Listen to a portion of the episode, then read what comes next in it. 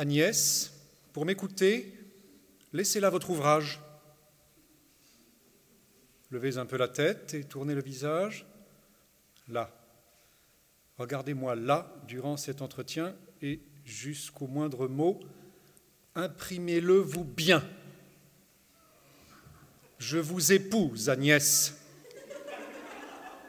Et cent fois la journée, vous devez bénir l'heure de votre destinée, contempler la bassesse où vous avez été et, dans le même temps, admirer ma bonté qui, de ce vil état de pauvre villageoise, vous fait monter au rang d'honorable bourgeoise et jouir de la couche et des embrassements d'un homme qui fuyait tous ses engagements et dont, à vingt parties, fort capable de plaire, le cœur a refusé l'honneur qu'il vous veut faire.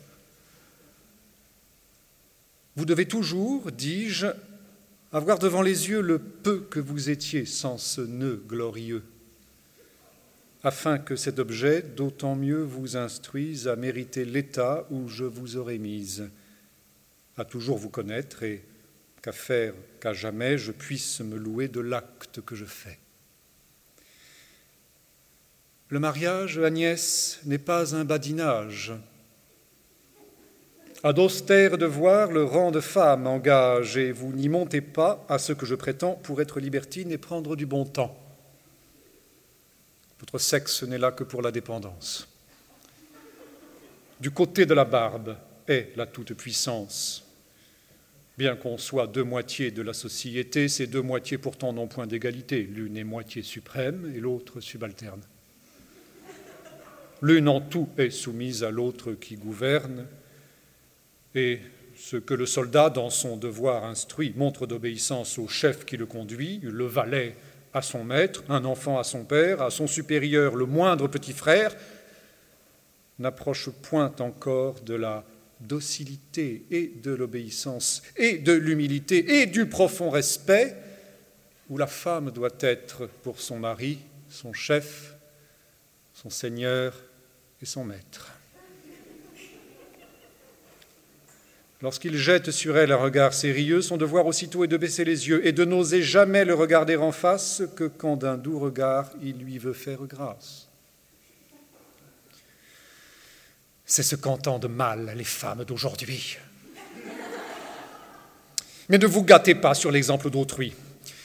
Gardez-vous d'imiter ces coquettes vilaines dont par toute la ville on chante les fredaines, et de vous laisser prendre aux assauts du malin c'est-à-dire d'ouïr aucun jeune blondin. Songez qu'en vous faisant moitié de ma personne, c'est mon honneur, Agnès, que je vous abandonne, que cet honneur est tendre et se blesse de peu, que sur un tel sujet, il ne faut point de jeu, et qu'il est aux enfers des chaudières bouillantes où l'on plonge à jamais les femmes mal vivantes. Ce que je vous dis là ne sont pas des chansons, et vous devez, du cœur, dévorer ces leçons. Si votre âme les suit et fuit d'être coquette, elle sera toujours comme un lys, blanche et nette.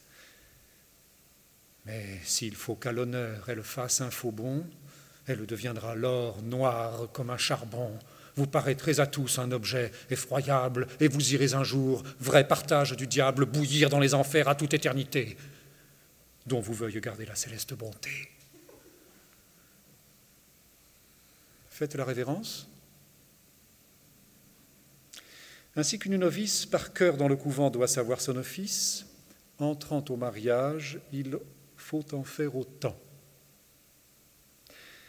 Et voici dans ma poche un écrit important qui vous enseignera l'office de la femme.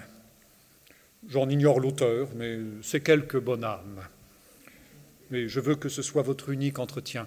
Tenez, voyons un peu si vous le lirez bien.